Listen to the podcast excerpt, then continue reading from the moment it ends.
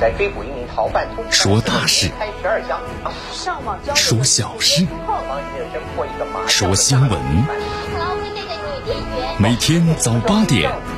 江南说新闻，听奇闻异事，说酸甜苦辣，品五味人生。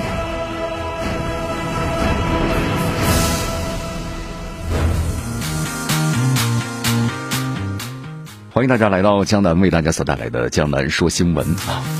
今天这个天气的话呀，还是持续呢有一些这个轻度的污染。今天是达到了一百一十七，微风呢是二级，希望这风呢刮得大一些，是吧？好，今天天气整体情况啊，这个最低温度有所上升了，最低温度呢是三度，比前一两天的这个一度左右呢上升了两度，最高温度有所上升了。所以说今天的整体情况是多云，但是我们说了啊，这个冬天天气呢还是非常的阴冷，所以还是一定要穿暖和点。好，接下来我们来关注一下今天江南说新闻的主要节目内容。首先呢，我们一起进入的是资讯早早报，资讯早早报早听早知道。美国商务部呢将五十八家中国企业列入了实体清单，外交部呢做出了回应。好莱坞的剧情啊，美国媒体的调查炒作中国在欧洲和非洲还追踪的美国特工，是不是有点神乎其神的感觉呀？乱港分子的罗冠聪向英国呢申请政治庇护，外交部对此做出了回应。好，今天的今日话题啊，江南和咱们收音机前的听众朋友们谈谈这个俄罗斯啊。俄罗斯现在啊，步入近年来呢最低的这个状态啊，最低谷的状态。那么周边的局势非常动荡，同时疫情的反复的这个拉锯啊，同时把经济呢也拉低了。那么今天我们就谈一谈俄罗斯周边的局势。好，大话体育。中超的吸引力呢增长了百分之三十七点四啊，同时呢，十六点五亿人观看了今年的中超的联赛，也中超的吸引力啊还在逐渐的增长。但是咱们中国足球如何能够走呃走走出亚洲，冲向世界呢？这是我们要研究的一个课题呀。好，关于闲情，关注我们今天的大话体育。以上就是今天江南说新闻的主要节目内容。那么接下来呢，我们就一起进入资讯早早报。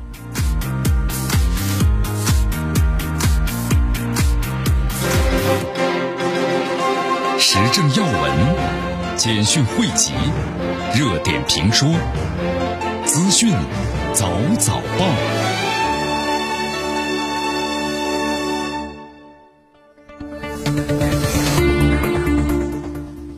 资讯早早报，早听早知道。下时间呢，欢迎大家继续锁定和关注江南为大家所带来的绵阳广播电视台 FM 九十六点七新闻广播。好，首先我们来关注一下昨天啊，咱们中国外交部例行记者会。有记者的提问说，美国商务部呢公布了一份所谓的和军方有关联的实体清单，其中就包括了五十八家中国的实体。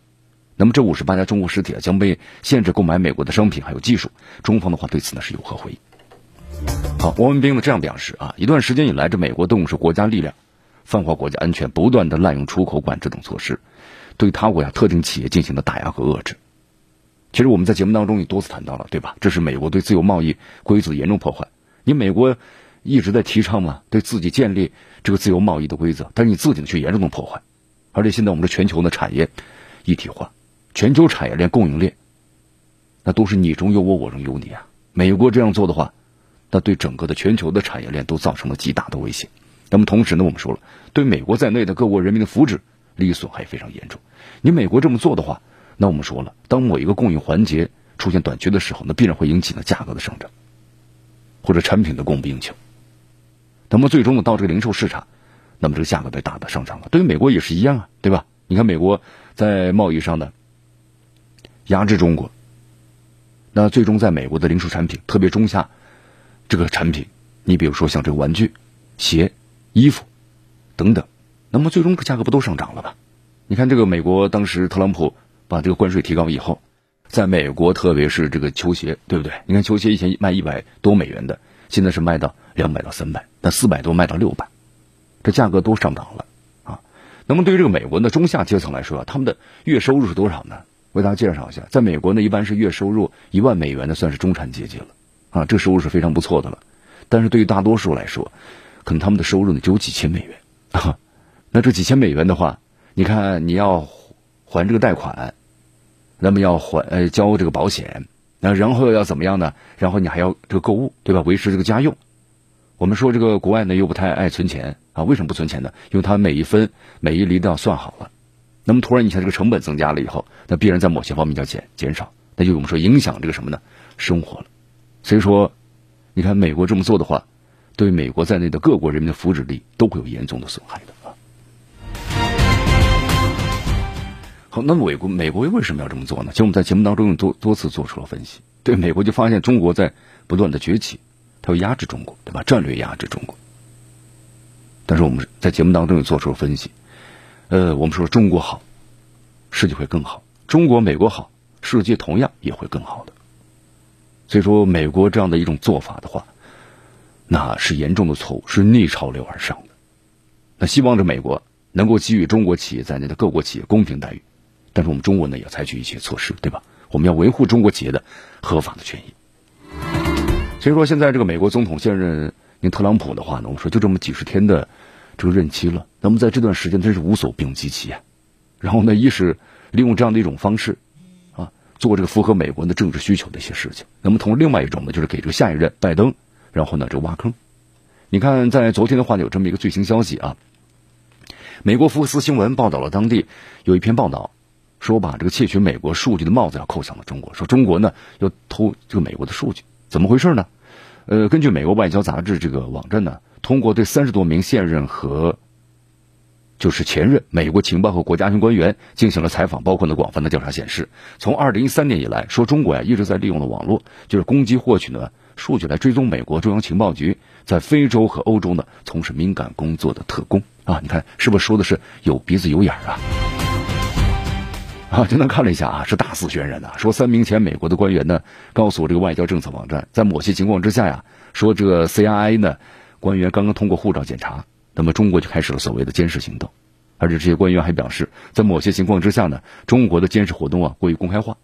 连美国情报部门都认为，中国是想通过呢让美国知道，就是我们中国掌握了美国特工的身份，扰乱后者的任务。那么，另外一种情况之下呢，监视行动啊变得更加微妙，只有通过美国的反监视技术才能够发现。你看是不是？你看这个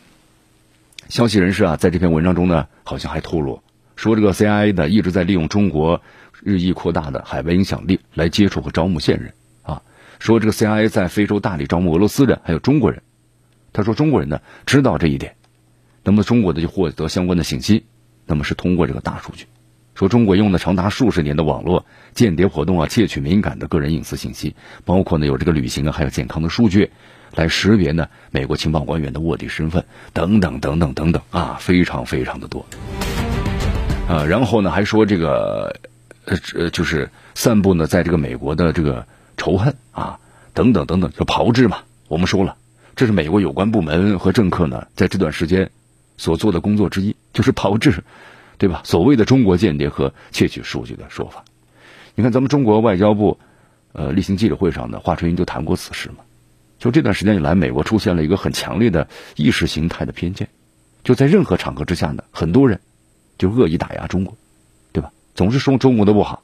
对中国采取的种种的措施。其实我们说了，他们的目的是什么？就是希望断绝中美两国国民的交流。你看这几年的话，我们说了，特朗普上任之后。那么，中国和美国在科技和文化领域，是不是很多地方这个合作都受到非常大的影响了？而且，咱们中国的留学生，还有对中国的友好人士，这美方就采取了恐吓的行为啊！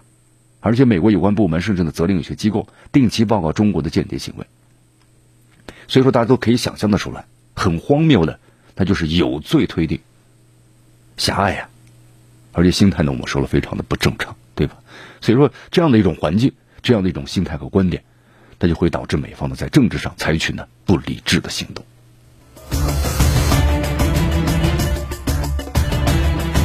好，突然想起了咱们中国香港地区啊，你看从去年这个修例风波，当时发生这个骚乱，对不对？那在背后就有美国、英国，那么这西方国家的声音，唯恐中国不乱呢。香港乱了，我们说了，那么就会导致呢在中国的投资的外商那稳。信心就发生这个变化了呀，你可能中国的市场不够稳定，但任何一个投资商或者一家企业都希望有一个非常稳定的这个环境，对吧？你看像这个印度一样，我们在前段时间介绍了，那么印度呢，它利用这美国和中国呢在战战略竞争，美国在对中国实行战略压制，然后呢就推出了很多利好的政策，希望呢各个国家投资商啊能把企业呢搬到印度去。但印度我们说整个环境不好，对吧？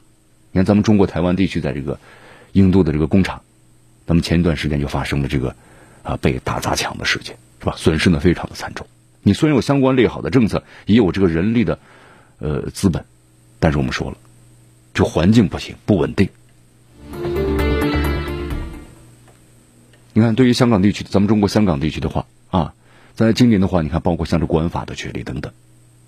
那么同时呢，通过你看去年这一年的时间，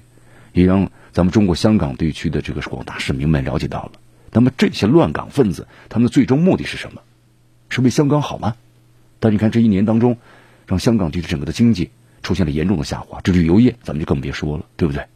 那么影响到了众多人的这个出行，包括工作和学习和生活。所以这个事件的话呢，也让咱们的香港市民们那么看清楚他们的嘴脸。所以你看，在昨天的话，咱们中国外交部发言人汪文斌呢回答记者提问的时候，有记者就询问了，就是这个乱港分子呀，罗冠聪。说他因为香港国安法呢离开这个香港逃到了英国，他要到一个呢能够自由发言的地方。那么中方对此有何评论啊？你看我们说了，中国是一个法治国家，香港也是法治社会。那么香港的居民拥有的各项权益呢都是依法得到充分的保障的。但是我们说有一点，那你任何的违法犯罪行为必然会受到呢法律的惩处。所以说呀，就关于这个罗冠聪，我们说了，现在是被香港警方的通缉的犯罪嫌疑人。那对于我们中国来说，你看。呃，外交部发言人王文斌这样谈到：“我们坚决呢反对任何国家组织、个人以任何的方式干预香港的事务，干涉呢香港的司法。那么，出于政治目的呢，包庇违法犯罪分子，就不管这个反中乱港分子呀如何祈求外部的庇护，他们的结局只有一个，那就是彻底的失败。”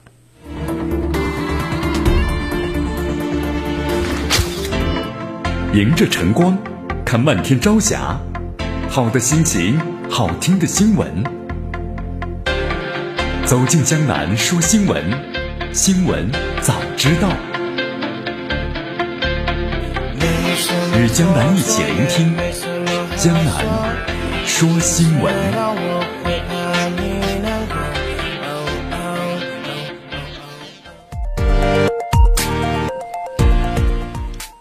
欢迎大家继续回到江南为大家所带来的资讯早早报，资讯早早报，早听早知道。我们再继续关注下面的消息啊，关注一下新冠疫情。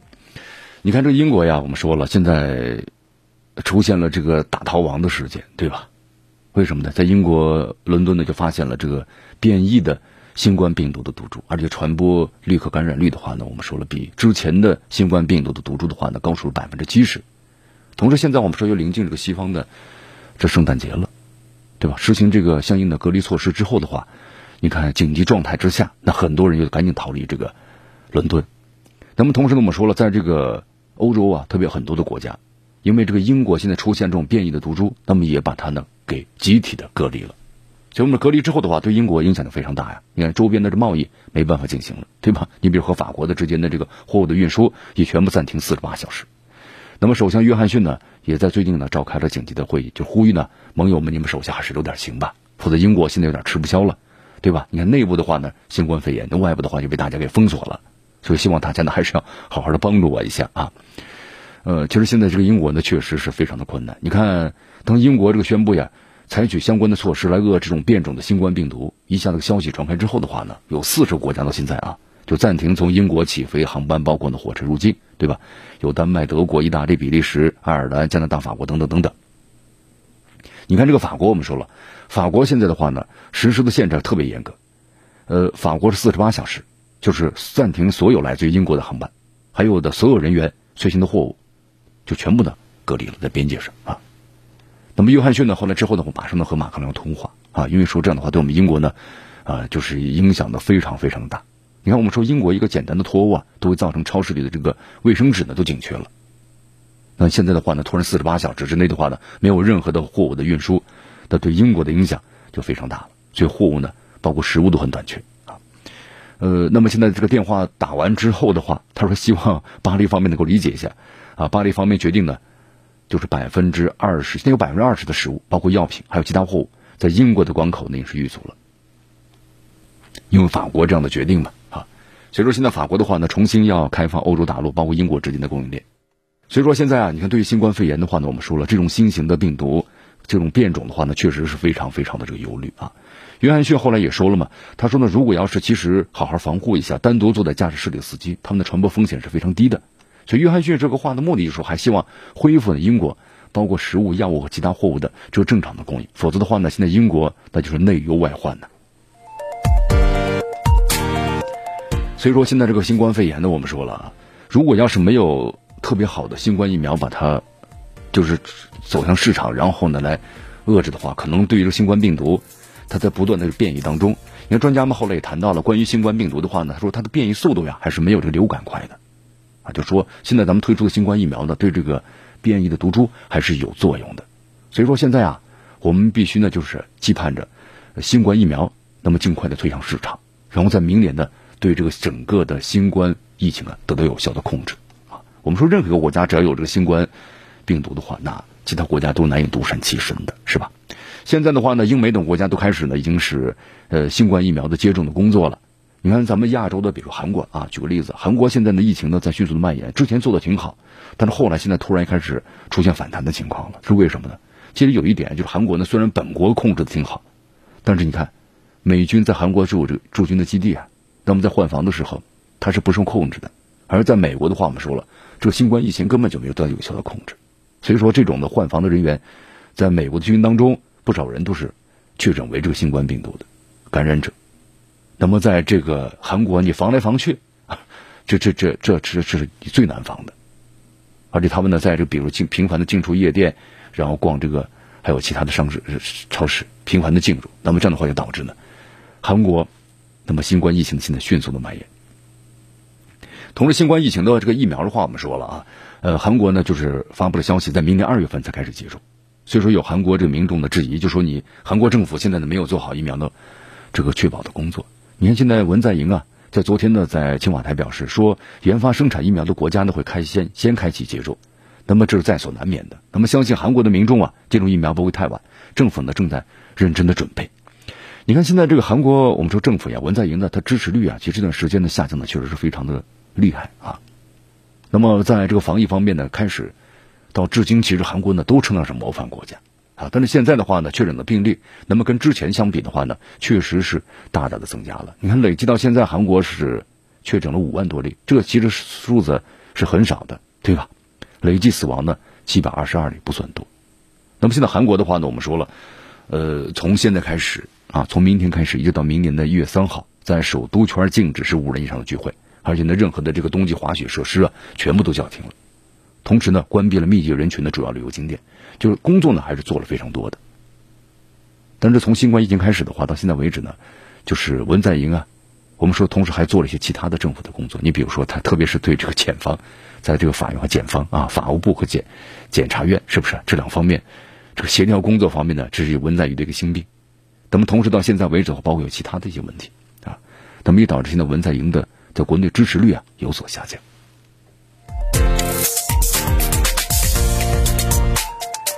好，新冠疫情啊，那全球咱们这个人类啊共同的这个敌人。你看现在全球的话呢，基本上都发现新冠病毒了啊，七大洲全全了。你看昨天这个美国的华盛顿邮报的报道消息，智利官方呢昨天晚上宣布，位于这个南极洲的就智利的贝尔纳多奥伊斯克里海军基地，那么也发现了这什么至少三十六类新冠病毒，就这在南极洲啊第一次发现新冠病毒。那么到现在为止啊，整个七大洲全都全了。也就是说呢，在全球任何地方，我们都发现了。新冠病毒。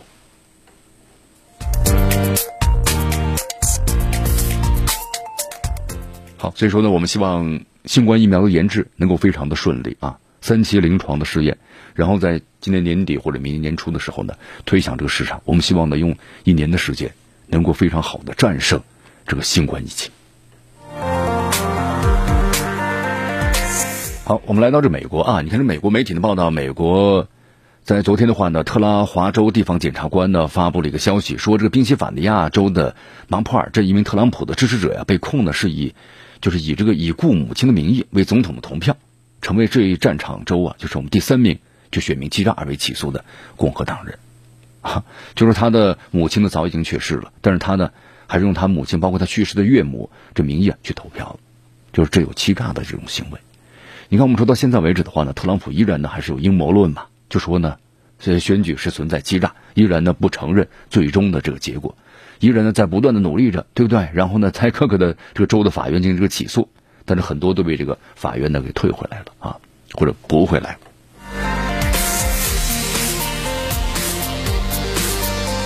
好，所以说现在的话，为了推翻这个拜登的胜利，你看这个特朗普的竞选团队，包括他这个律师啊、鲍威尔，很多盟友，是不是采用了毫无根据的呃一些方式来指控？就是说，在十一月份的选举当中啊，存在呢非常猖獗的选民舞弊的行为。但是我们说了，就为什么被这个法院给驳回来了呢？因为他缺乏证据，没有呢很很确凿的这个证据啊。你看，在昨天呢，特朗普竞选团队要向美国最高法院又递交了一份请愿书，就要求在这个投票投票的规则方面呢，挑战这个宾夕法尼亚州。就是还想呢挑战一下这个总统的选举的结果，但是呢，我们说竞选团队啊没有提出任何的指控，就是他没有任何，你要提供指控的话，你必须要有这个选民舞弊的证据啊，但是呢都是口头的一些，啊没有呢确凿的这个证据。好，欢迎大家继续回到江南为大家所带来的资讯早早报，资讯早早报早听早知道，时政要闻。简讯汇集，热点评说，资讯早早报。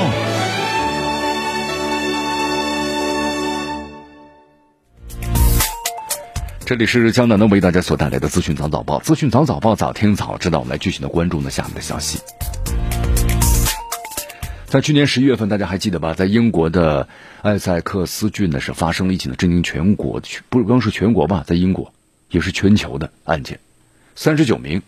这越南的公民呢，在一辆货车之内全部身亡了。后来被确认嘛，这些人都是这个非法的移民，就是渴望呢通过非法的手段抵达英国，希望多挣些钱，对吧？他们认为在英国是一个看来呢充满希望的未来，但最终怎么样呢？我们说了，最终留下的只是给亲人们无限的痛苦。包括呢，你看这些人，我们说非法移民的话，他来的话都要借钱的，借了钱之后呢，来完成这次偷渡，对吧？那么现在呢，人死了，钱也没挣着，还有难以偿还完的。债务，你看，未曾预料啊，本来是个充满希望的开始，但是呢，结果成了宿命之旅。呃，据说在开始之前，每个人要支付呢一点二万的英镑，一点二万英镑，这和人民币都十万多呀，更别说这个越南盾了，对不对？那更高了。那么绝大多数的家庭来说，是一笔相当巨额的资金。你看这事情啊，转眼之间过去一年多了啊。那么这个案子到底怎么样了呢？根据最新的这个情况了解。呃，组织策划和运送非法移民的两名嫌疑人呢，是受到了惩罚。二十三岁的货车司机伊姆哈里森和四十三岁的组织者呢，这个格奥尔基尼卡被判处是有过失杀人罪和协助呢非法的移民罪，可能会面临的无期徒刑的惩罚。那么，在这个两人被判处之前呢，另外两位嫌疑人二十六岁的货车司机莫瑞斯罗宾森和四十一岁的运输这个老板呢罗南修斯，现在呢表示都认罪了，因为呢，我们说现在这个监控。非常发达的，对吧？到处都是这个摄像头，捕捉到的画面就是组织者和运输老板。那么在事发之前的一家酒吧呀，商量运送的非法移民的画面。所以说，检方就开始指控了嘛，就是不管你是组织者还是运输者，那么在这个非法的行为当中都谋取获利了，对吧？每月收入据说可以高达一百万英镑，就一个月都可以达到将近快一千万人民币了。那么对此他们你看不满足，很贪婪呐，是吧？渴望有更大的利润，所以有了悲剧的发生。他们把这个载客量呢翻了一番，此前运送十五人到十八人的货车被塞进了三十九人，结果最终呢把这个货车变成了死亡货车。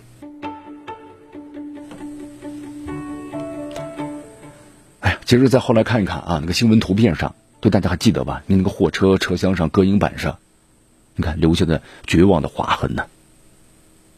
还有遇难者们最后的遗言。你看这样。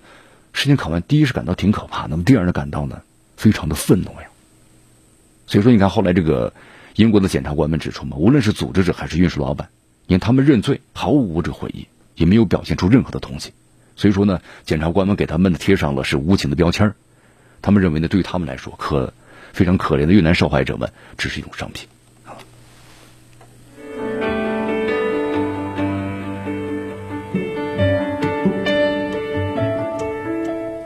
好，我们再来到这个日本啊，日本的安倍晋三的话呢，目前正在接受东京检方的这个讯问。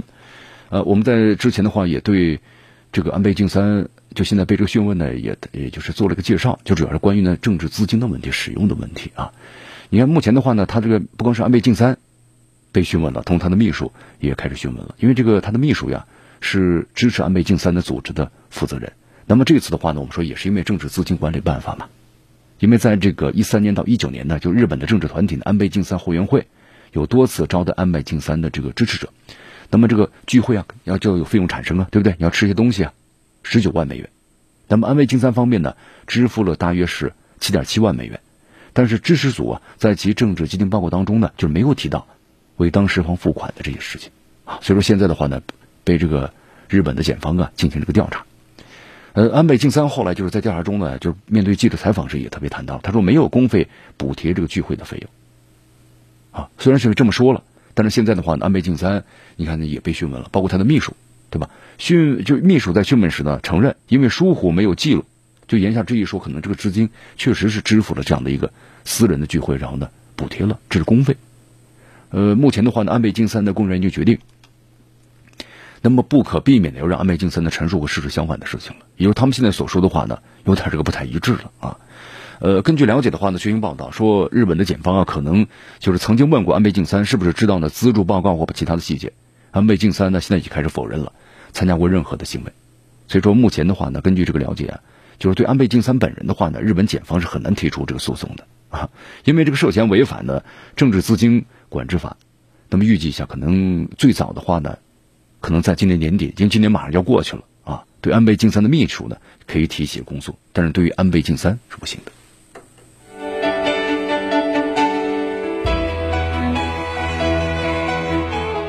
好，我们再来到这个叙利亚。在昨天的话呢，俄罗斯卫星通讯社的报道，叙利亚的外长呢，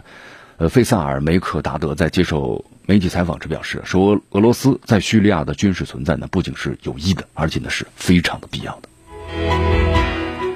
你看，当年在这个中东啊，我们说相继呢，就是发生了一些国家的这个政变，对吧？那么就是反对派啊，推翻了现有的政府。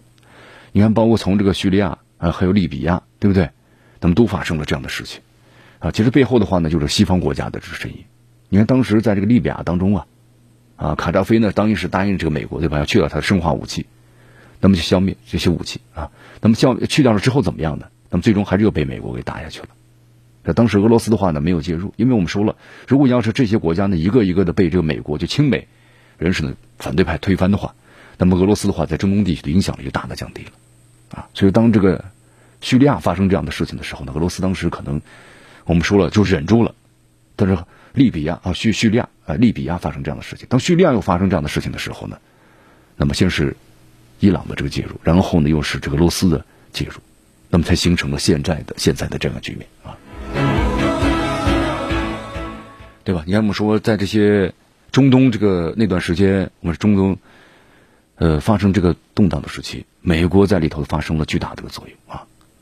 你看。包括这个叙叙利亚也谈到了，他们认为美国呢必须要支持阿拉伯国家领土的解放，那么以色列要撤出巴勒斯坦，还有叙利亚及戈兰高地，对吧？还有这个黎巴嫩南部被侵占的领土。